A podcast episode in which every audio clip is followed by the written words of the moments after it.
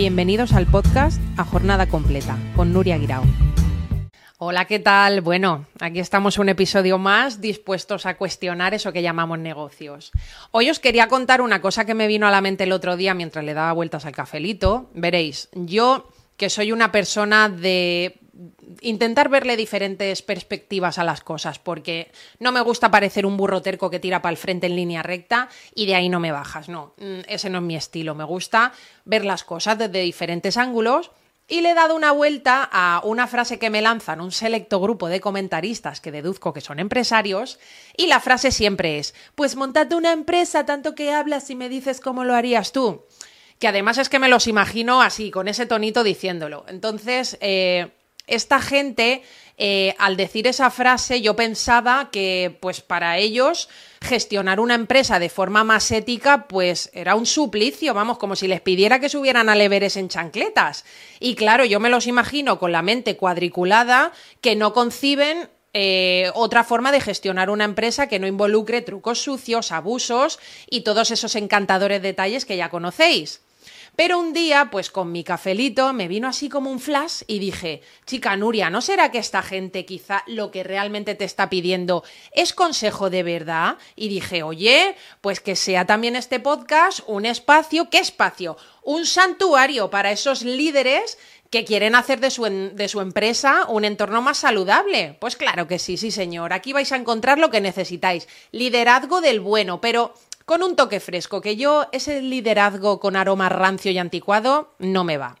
Vais a ver cómo vuestras empresas se pueden convertir en un lugar donde vuestros empleados no quieran fingir una enfermedad para no ir a trabajar, ¿eh? ¿Qué os parece? Es más, es que van a estar deseando que llegue el lunes, ya veréis. Pero aviso que no va a ser fácil, en plan como chasquear los dedos y voilà, todos a saltar de alegría el lunes. No, no. Para eso vais a tener que expandir vuestra mente si queréis aplicar un liderazgo ético y humano, porque esto requiere de un cambio profundo, un cambio de creencias arraigadas como las típicas de aquí las cosas siempre se han hecho así. Pues mira, tomando de referencia esta frase tan típica, para mí un buen líder no solo habla y da órdenes, no.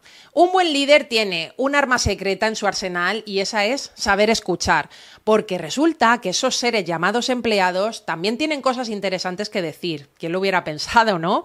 Pues para que veáis que a veces lo simple se puede convertir en lo más revolucionario.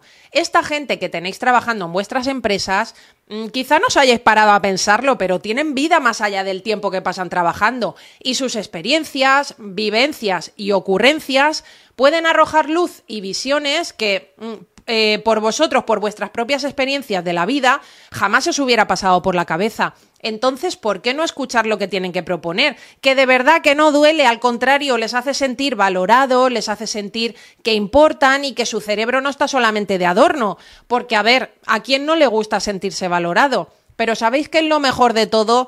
Que no cuesta ni un duro, ni un céntimo extra. Solamente requiere un poquito de esa cosa rara llamada empatía. Así que líderes en construcción que estáis esperando, escuchad lo que vuestros empleados tienen que decir. Es que no sé, parece que cuando se habla de liderazgo solo se asocia a multinacionales y megaempresas con super jerarquías, pero vamos, que esto que he contado de escuchar a tus empleados es aplicable a cualquier negocio. ¿O acaso no sería aplicable a una peluquería? ¿O, por ejemplo, en un centro de fisioterapia? ¿O en una empresa de reformas y construcciones? De verdad que es que muchos empresarios no se dan cuenta que un empleado motivado puede hacer que, por ejemplo, en el tema de la peluquería, que un simple corte de puntas y un tinte sea una experiencia a otro nivel para el cliente, o, por ejemplo, que el fisio, en vez de sanar un músculo, sane una vida y que el albañil de un simple proyecto te haga una obra maestra. Que es que ya veis que un liderazgo ético y humano